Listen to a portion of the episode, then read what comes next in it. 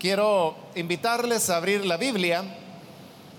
En esta ocasión vamos a buscar el Evangelio de Juan, el capítulo número 20. Vamos a seguir adelante con el estudio que estamos desarrollando en este Evangelio. Ahora nos encontramos ya en el capítulo 20 donde vamos a leer los versículos que corresponden en la continuación de este estudio. Amén. Dice el Evangelio de Juan, capítulo 20, versículo número 10 en adelante. Los discípulos regresaron a su casa, pero María se quedó afuera llorando junto al sepulcro. Mientras lloraba, se inclinó para mirar dentro del sepulcro y vio a dos ángeles vestidos de blanco sentados donde había estado el cuerpo de Jesús, uno a la cabecera y otro a los pies. ¿Por qué lloras, mujer? le preguntaron los ángeles. Es que se han llevado a mi Señor y no sé dónde lo han puesto, les respondió. Apenas dijo esto, volvió la mirada y allí vio a Jesús de pie, aunque no sabía que era él. Jesús le dijo, ¿por qué lloras, mujer? ¿A quién buscas? Ella, pensando que se trataba del que cuidaba el huerto, le dijo, Señor, si usted se lo ha llevado, dígame dónde lo ha puesto y yo iré por él. María, le dijo Jesús. Ella se volvió y exclamó, Raboni que en arameo significa maestro. Suéltame porque todavía no he vuelto al Padre. Ve más bien a mis hermanos y diles, vuelvo a mi Padre que es Padre de ustedes, a mi Dios que es Dios de ustedes. María Magdalena fue a darles la noticia a los discípulos. He visto al Señor, exclamaba, y les contaba lo que él le había dicho. Amén. Hasta ahí vamos a dejar la lectura. Hermanos, pueden tomar sus asientos, por favor.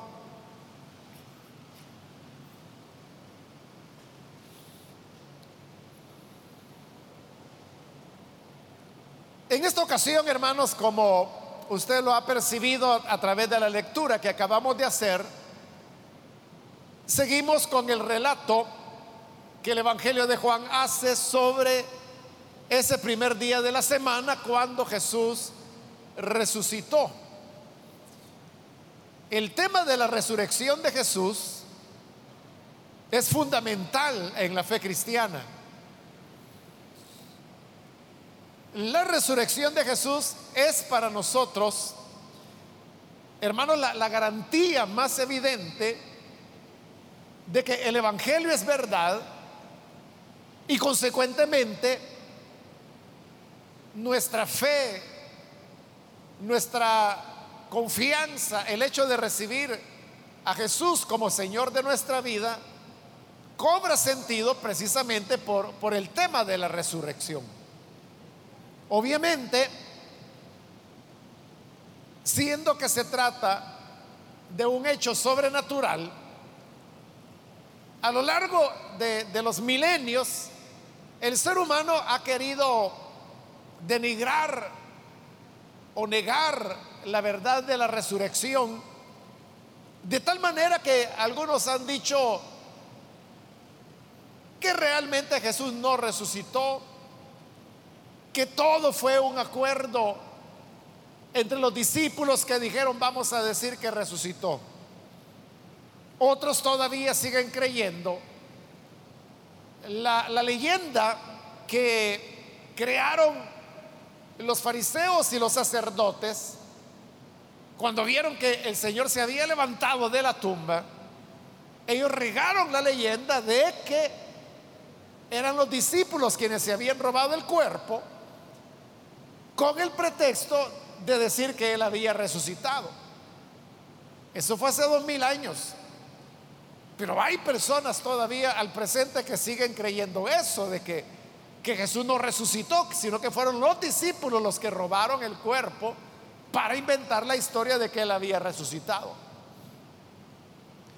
Otros, y estos son ya algunos de ellos personas de, de una profesión cristiana, creen de que en verdad Jesús resucitó, pero que no lo hizo literalmente, no fue una resurrección corporal, sino que más bien fue una resurrección en un sentido más moral, es decir, a través del recuerdo de Jesús, a través de la preservación de sus enseñanzas, a través de los discípulos que le imitaron en lo que pudieron, ellos dicen, Jesús está vivo en, esa manera, vivo en el recuerdo, vivo en, sus enseñanzas.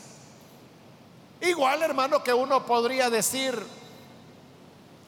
que Francisco Morazán, por ejemplo, está vivo, aunque tiene ya muchos años de muerto, ¿verdad? Pero la gente puede decir, no, él está vivo en el sentido que los ideales unionistas de Francisco Morazán siguen vigentes.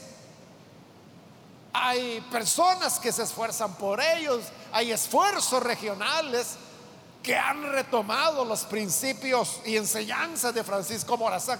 En ese sentido, aunque Francisco Morazán murió hace mucho, la gente dice vive porque su pensamiento y sus enseñanzas siguen vigentes.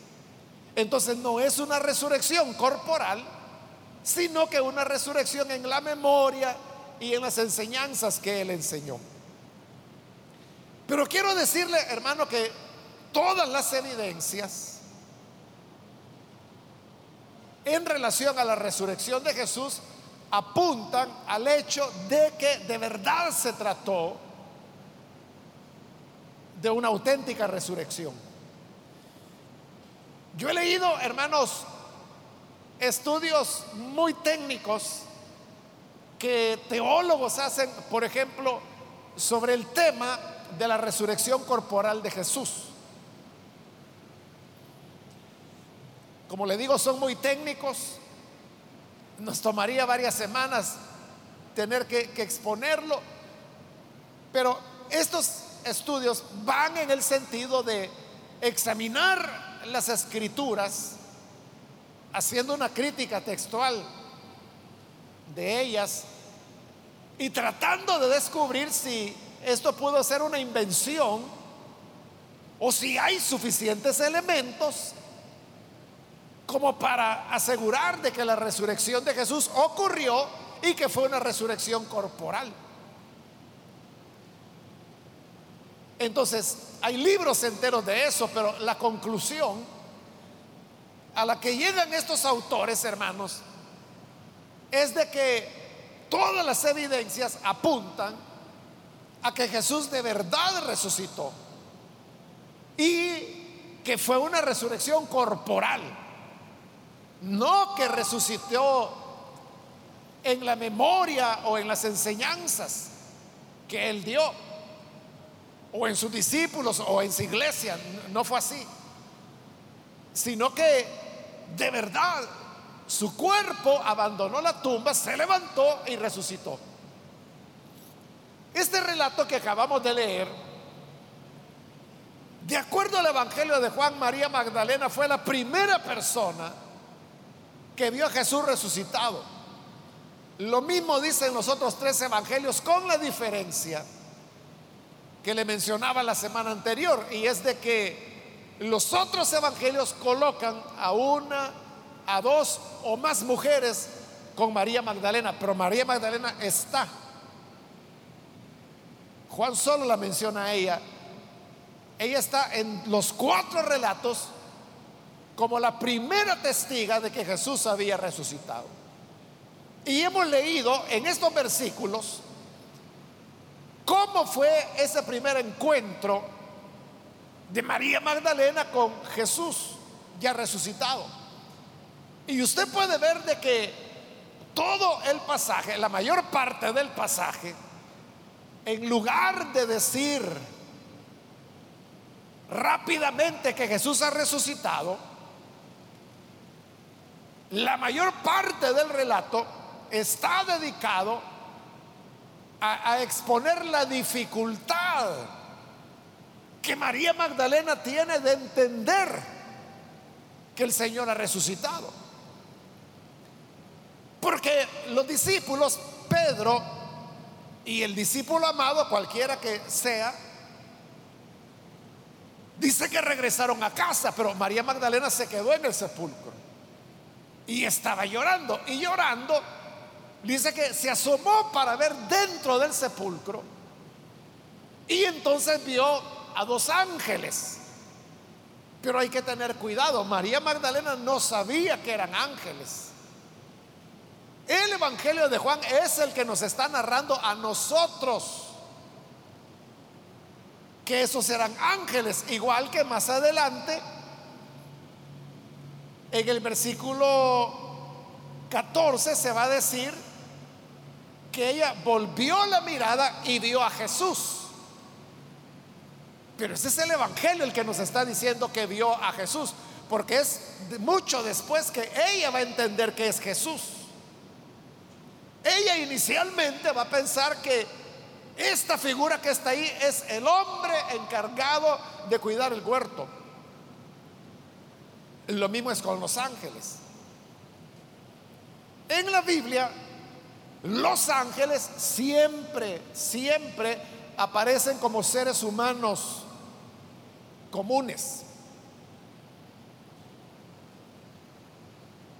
Hubo personas que tuvieron encuentros con ángeles y que nunca se dieron cuenta que eran ángeles con los que estaban tratando. Pensaron que fueron seres humanos.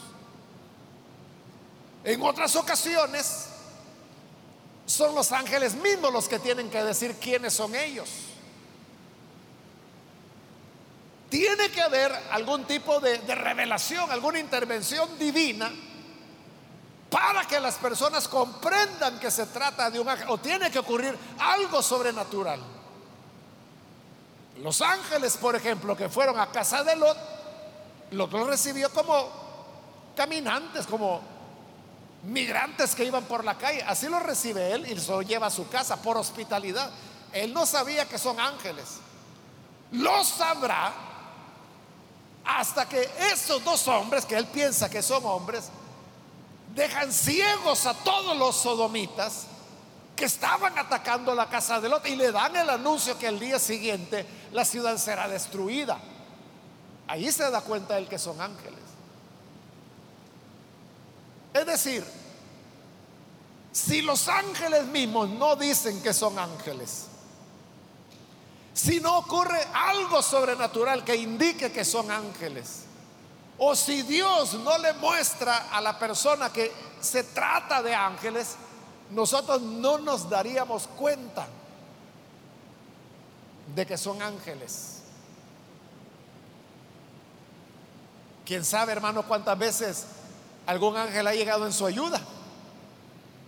Y usted pensó que era simplemente una persona. Ahí apareció un muchacho que vino y me ayudó.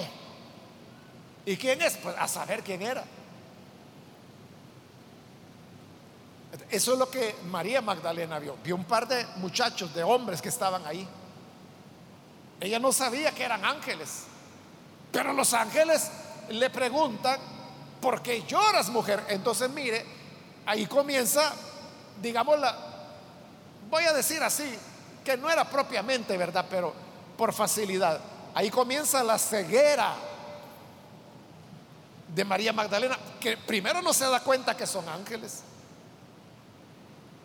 Y ella les dice, porque como le preguntan, ¿por qué está llorando?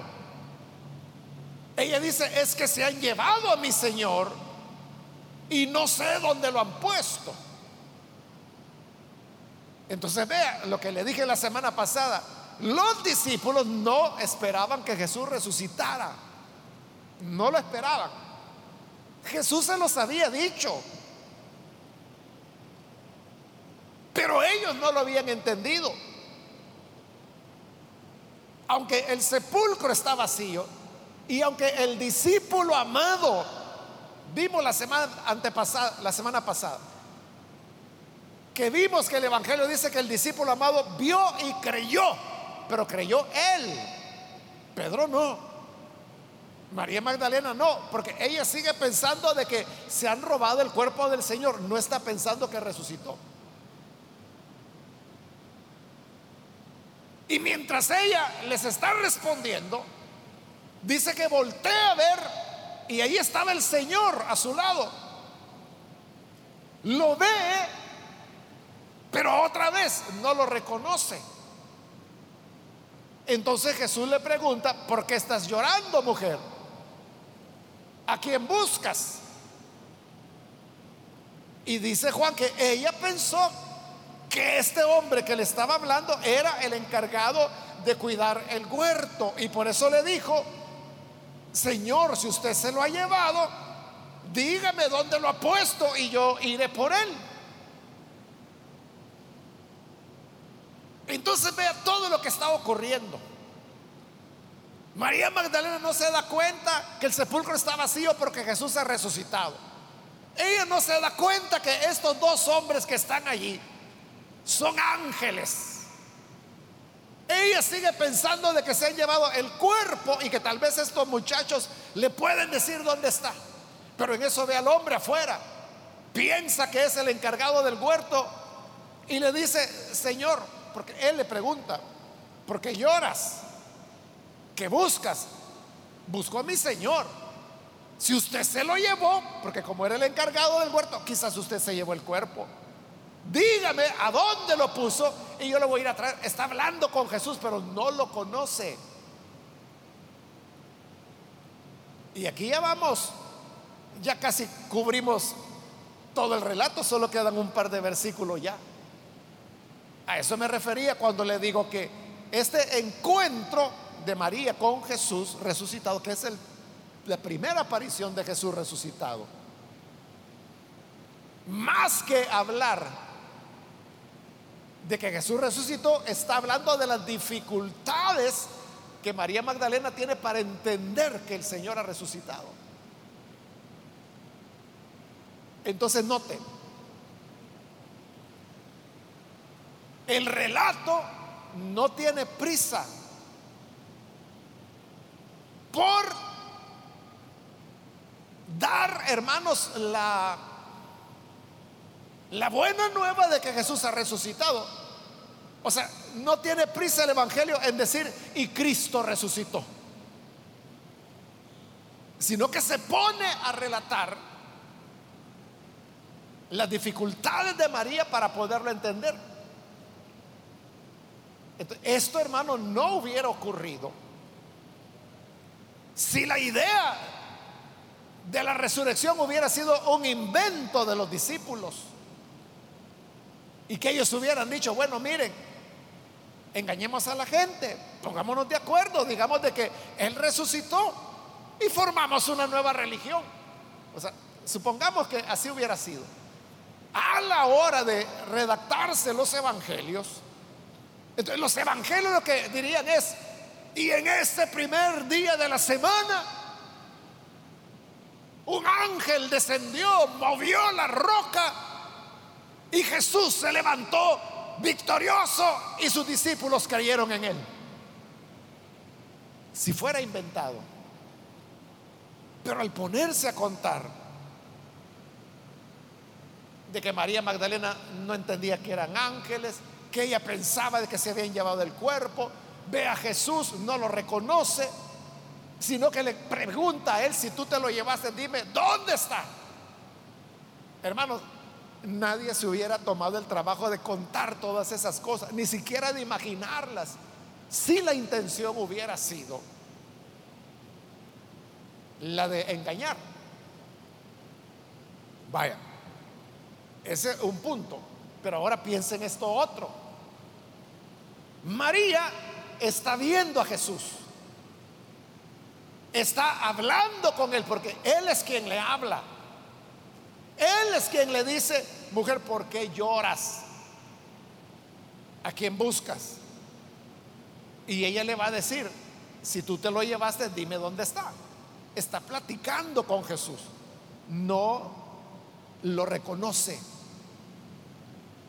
Pero esto no solo, hermanos, ocurre aquí, que María Magdalena no lo reconoce. Se recuerda allá en el Evangelio de Lucas, los discípulos que van camino a Emaús y Jesús resucitado se les aparece en el camino. Comienzan a platicar y Jesús les dice, oigan, ¿qué hablan entre ustedes? Y ellos les dicen, ¿cómo que qué hablamos? Tú eres el único extranjero que no sabe lo que ha ocurrido estos días en Jerusalén. ¿Qué cosas les dice el Señor? Acerca de Jesús Nazareno, el cual nosotros creíamos que era profeta, pero hace tres días ya que lo mataron. Y entonces Jesús les dice, es que ustedes no han entendido las escrituras. Y dice que comenzando desde Moisés y por los profetas, comenzó a enseñarles los diversos pasajes de la escritura que hablaban acerca de él. Hermano, esa plática pudo haber durado, no sé, una hora, tomando en cuenta que eran como 11 kilómetros de Jerusalén a Emaús, que era donde iban los discípulos, un poco más en realidad. Y cuando llegan, los discípulos le dicen, mira, ya está oscureciendo. Es decir, que antes había estado de día. No te vayas, sino que quédate con nosotros. Lo invitan a quedarse. Y lo que era la costumbre, se lava los pies, se prepara para comer, preparan la cena. No se dan cuenta que es Él hasta en el momento cuando el Señor parte el pan. Allí lo reconoce. Ese es otro relato de Jesús resucitado. Pero en el siguiente capítulo, en el 21, que ya es el último de Juan, que vamos a ver después, ahí tenemos otro relato, y es que los discípulos están pescando. Y Jesús está caminando en la playa y comienza a platicar con ellos. Y le dice, hey, ¿han pescado algo ahora? Y le dice, no, no hemos pescado. No hemos logrado pescar nada. Jesús está platicando, no se dan cuenta los discípulos que es el Señor el que les está hablando. Hasta que Él les dice, arrojen la red, ellos la arrojan y pescan una gran cantidad. Allí es cuando el discípulo amado de nuevo cae en la cuenta que quien les está hablando es Jesús. Bueno, ahí le he mencionado tres relatos diferentes donde la característica común es que los discípulos estaban hablando con él y no se daban cuenta que era Jesús. Ahora, si el tema de la resurrección fuera un invento, si usted lo hubiera inventado, usted hubiera introducido en el relato un elemento de duda como ese? Porque cualquiera se pone a pensar, ¿verdad? Bueno, María Magdalena que había andado con él y no lo conoce. Los discípulos de Maús que habían andado con él y no lo conocen. Está Pedro, está el discípulo amado. Los demás que los evangelios llaman apóstoles están hablando con él, no lo conocen. Eso, el sentido común no le dice, entonces quizás no era él. Entonces quizás fue otro fulano que se les apareció. Y ellos pensaron de que era Jesús. ¿Se da cuenta? Entonces es introducir ese relato, ese elemento de que no lo conocían en lugar de favorecer al relato de la resurrección, lo que está haciendo es que le está poniendo dificultades.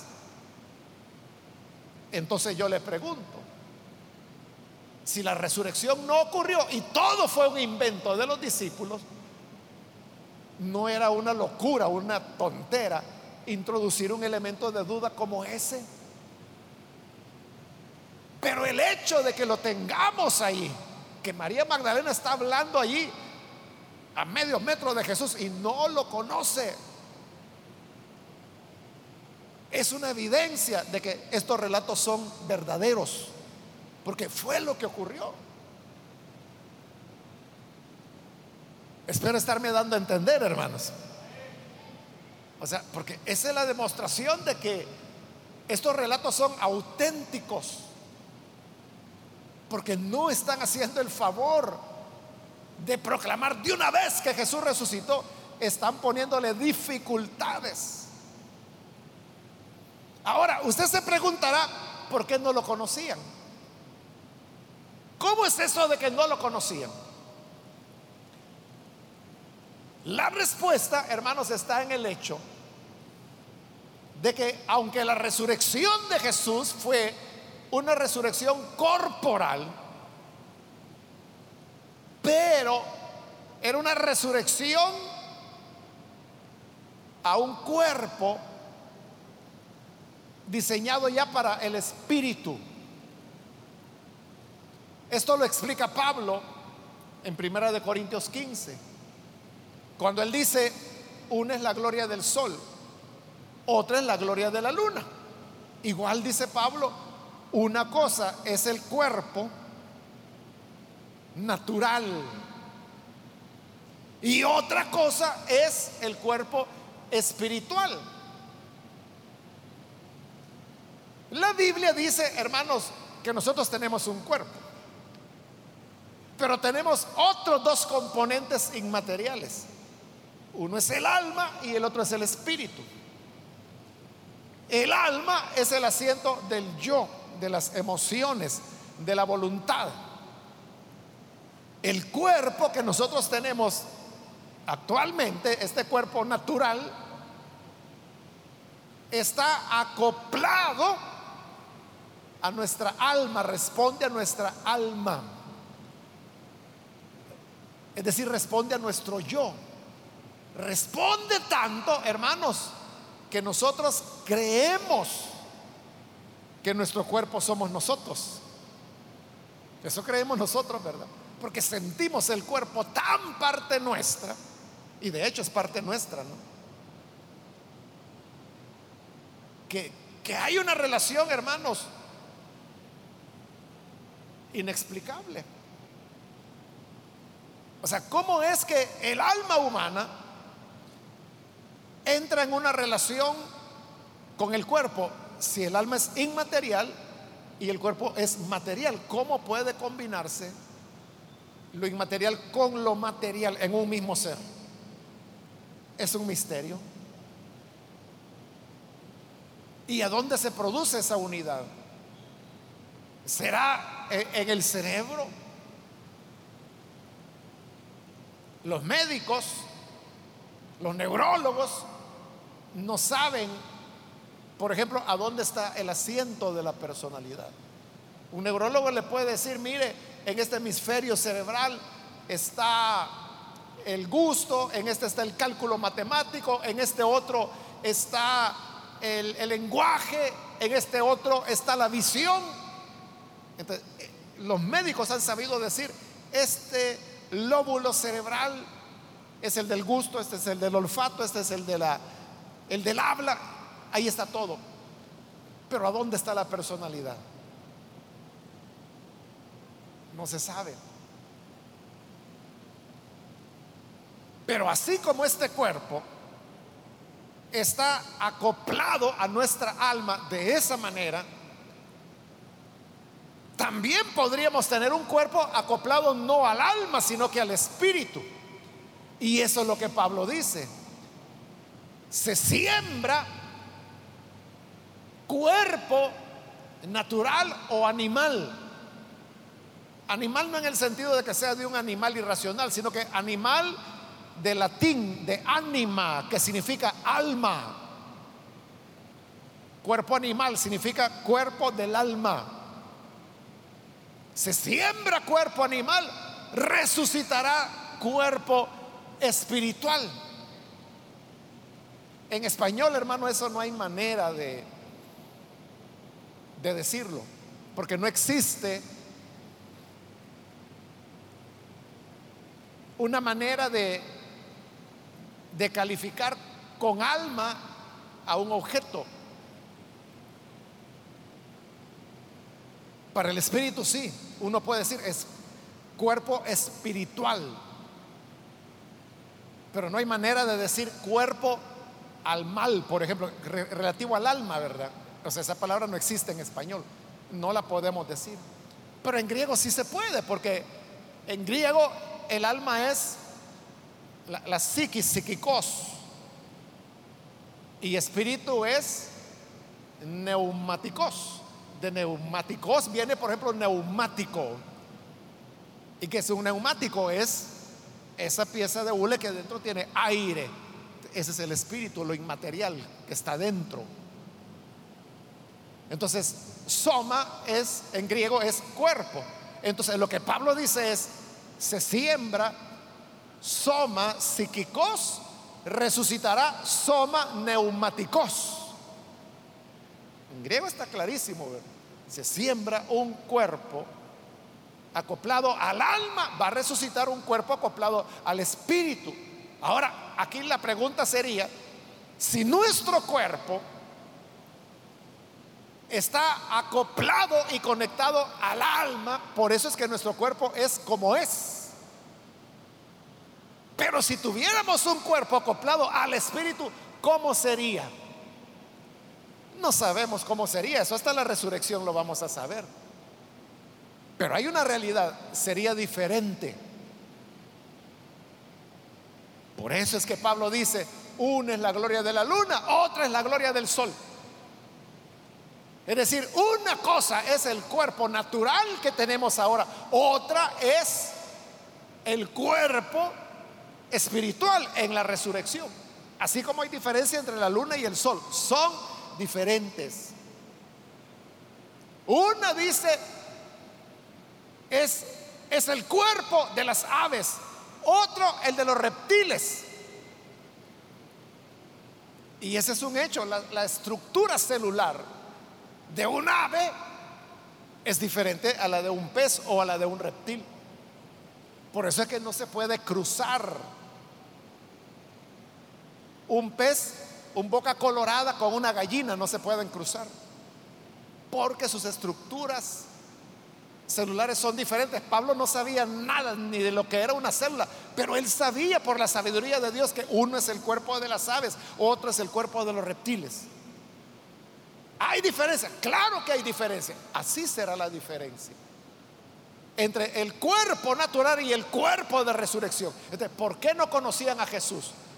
Porque él lo habían conocido con un cuerpo acoplado a su alma. Pero el que se ha resucitado es un cuerpo ahora espiritual en el sentido no de que sea inmaterial, porque ya lo dijimos, la resurrección de Jesús fue corporal. Es decir, Jesús tenía un cuerpo físico, lo único que acoplado al espíritu. Por eso es que vamos a ver más adelante que el Señor le va a decir a Tomás, ven y pon tu dedo en mis heridas, extiende tu mano y ponlo en mi costado. Es decir, se podía tocar, es un cuerpo real, pero acoplado al espíritu. Es diferente. Por eso es que no lo conocían. María llega a reconocerlo porque es Jesús quien le dice su nombre. Le dice María. Y cuando ella oye que el Señor le ha dicho María, Ahí lo reconoce y ella exclama, Raboni, que dice que en arameo es maestro. En realidad la palabra es rabí. Rabí es lo que significa maestro. Raboni, que es lo que María le dice acá, siempre es maestro, pero con un elemento de cariño, es un posesivo. O sea, lo que le está diciendo en realidad es mi maestro. Pero ese posesivo, mi maestro, no es de pertenencia, sino que es de aprecio, de cariño, de amor. Igual como nosotros lo hacemos en español. Que cuando usted quiere expresar a una persona, le dice, mi hermano, ¿y cómo ha estado? O sea, es diferente, ¿verdad? Que yo le diga, hermano, ¿cómo ha estado? A que le diga, mi hermano. O sea, cuando le digo mi hermano, estoy poniendo una nota de aprecio, de cariño. Igual que usted que es padre y tiene una hija y le dice, mi niña, mi hijo, o si es la mamá, mi viejita. O sea, uno podría decir la viejita, pero cuando uno dice mi viejita, ese mi, ahí no estamos enfatizando de que le pertenece a usted, sino que usted está expresando su cariño por su mamá y por eso dice mi viejita, mi abuelita, mi abuelito, mi iglesia ay, mi iglesia. Hay un toque afectivo. En ese sentido, es que María le dice, Raboni, o sea, le está diciendo, mi maestro, mi rabí. Pero en ese sentido de pertenencia, pero no de propiedad, sino que de amor, de cariño. ¿Qué es lo que hace que ella finalmente lo reconozca? Que él le dice su nombre le dice María. Y esto recuerda las palabras de Jesús allá en el capítulo 10 que pasamos hace ratos por ahí. Pero usted la recordará, porque son de esos versículos muy conocidos del Evangelio. Cuando Él dice, mis ovejas oyen mi voz. Yo conozco a mis ovejas y las llamo por nombre y mis ovejas conocen al pastor. Ahí está, le dice el nombre, ella inmediatamente se da cuenta que es el pastor quien le está hablando, que es el maestro. Ahí se da cuenta que es él quien ha resucitado. Entonces ella viene y lo abraza, pero el Señor le dice, versículo 17, suéltame, porque todavía no he vuelto al Padre. Este versículo, hermanos, ha sido interpretado de mil maneras. El problema es que se pone el énfasis en el tema de el suéltame y no en lo que a continuación le dice al Señor.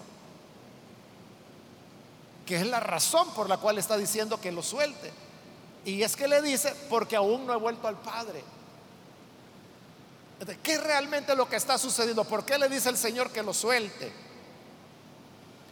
Porque María recordaba las palabras que nosotros las vimos en el capítulo 14, donde también pasamos hace rato, ¿verdad?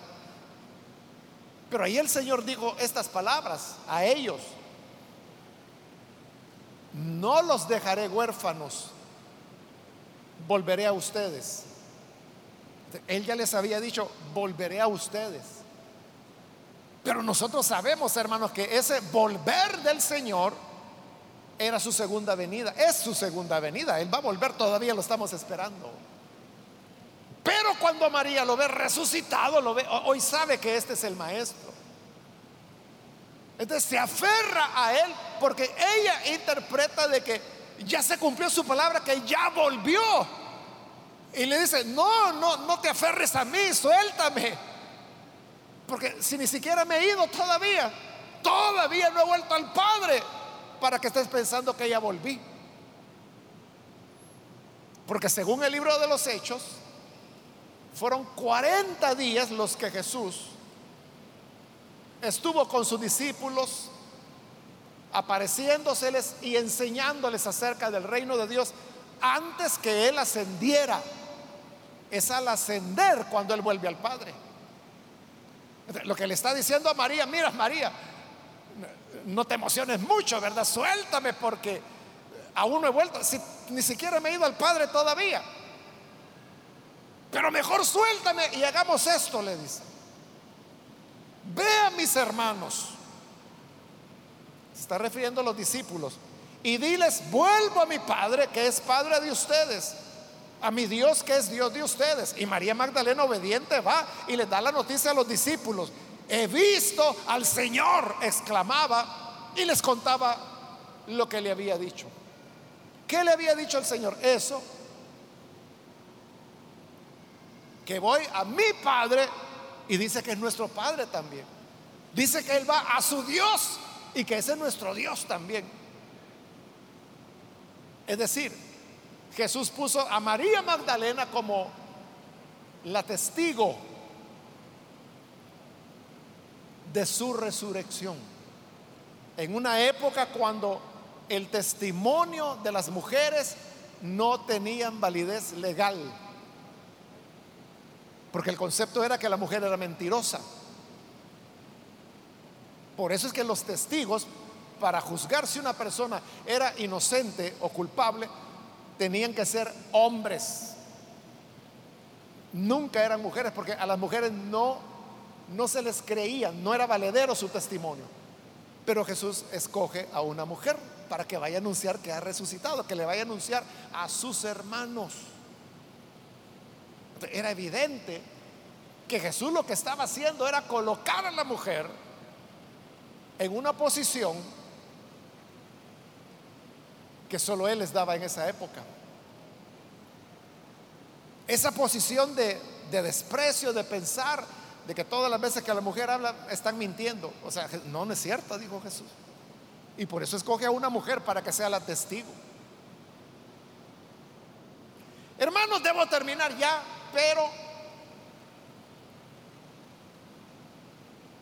reflexionemos sobre el hecho de que de verdad, de verdad, hermanos, esta es la buena nueva.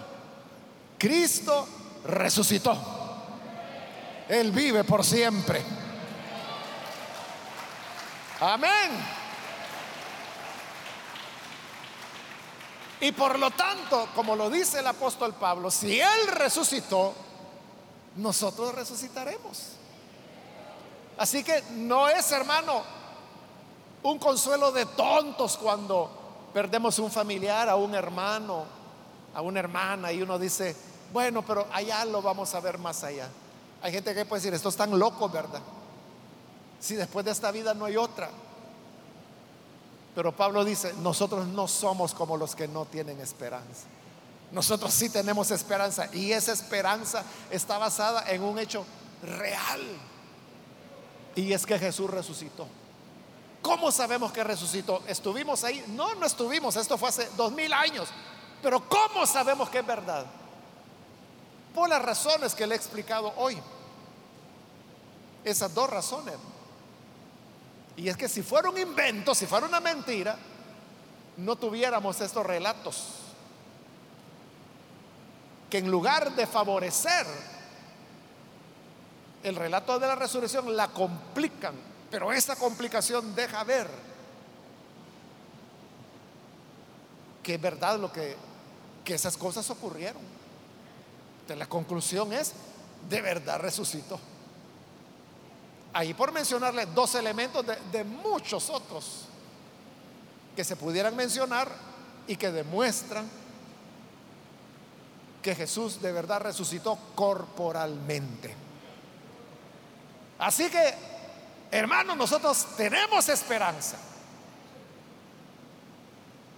Si no hubiera resurrección, como dice Pablo, entonces comamos, bebamos, porque mañana nos vamos a morir. Aprovechemos la vida, como no sabemos si mañana vamos a morir. Hoy comamos, hoy divirtámonos, hoy hagamos lo que queramos, porque a lo mejor mañana estamos muertos.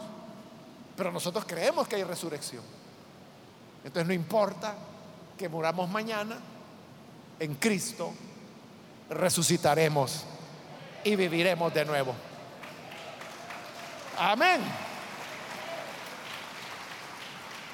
Vamos a cerrar nuestros ojos y antes de orar, hermano, yo quiero invitar si hay con nosotros personas que todavía no han recibido al Señor Jesús como Salvador. Pero si este es su caso y usted ha escuchado hoy la palabra, yo quiero invitarle para que usted no vaya a dejar pasar esta oportunidad y pueda venir hoy para recibir al Señor Jesús como su Salvador. Invito entonces, si hay algún amigo o amiga que necesita recibir al Señor Jesús, puede ponerse en pie, por favor, ahí en el lugar donde se encuentra, para que podamos orar por usted. Venga al Hijo de Dios. Hoy es cuando el Señor le está llamando. También si usted se alejó de Jesús y hoy necesita reconciliarse, hoy es el momento para hacerlo. Puede ponerse en pie también. Queremos orar por usted. Venga el Hijo de Dios. Póngase en pie. Y vamos a orar por usted. ¿Hay alguna persona, algún amigo o algún hermano que necesita hacerlo? Hoy es su momento, aproveche la oportunidad. Y vamos a orar por usted.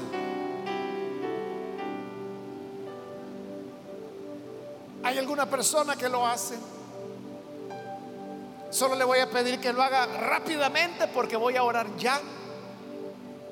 Pero voy a hacer la última invitación. Si hay alguien que necesita venir a Jesús por primera vez o necesita reconciliarse, póngase en pie y vamos a orar. Muy bien, de, este lado hay una persona, que Dios lo bendiga. ¿Hay alguien más que necesita venir? Póngase en pie ahora porque esta es ya la última invitación que estoy haciendo. A usted que nos ve por televisión, quiero invitarle para que se una con esta persona y con nosotros en esta oración para recibir a Jesús. Señor amado, gracias por tu palabra que siempre nos trae esperanza, luz y salvación. Presentamos a ti, Señor, a esta persona en este lugar, como también a aquellos que a través de televisión, radio, internet se están uniendo en este momento para recibirte como Salvador. Te pedimos, Padre, que les perdones, que les des vida nueva, que puedan conocerte y que así, Señor, podamos vivir cada día de nuestra vida en esa esperanza y en esa seguridad de que si vivimos, para ti vivimos. Y si morimos, para ti morimos. Sea que vivamos o que muramos, somos tu propiedad. Somos del Señor. Gracias porque eso nos da firmeza para ser testigos fieles, sabiendo que la vida en esta tierra no es el todo y que la muerte tampoco es el final. Gracias por esa tremenda esperanza que nos has dado. Te alabamos por ella y por esa promesa. Seguimos siendo fieles a ti.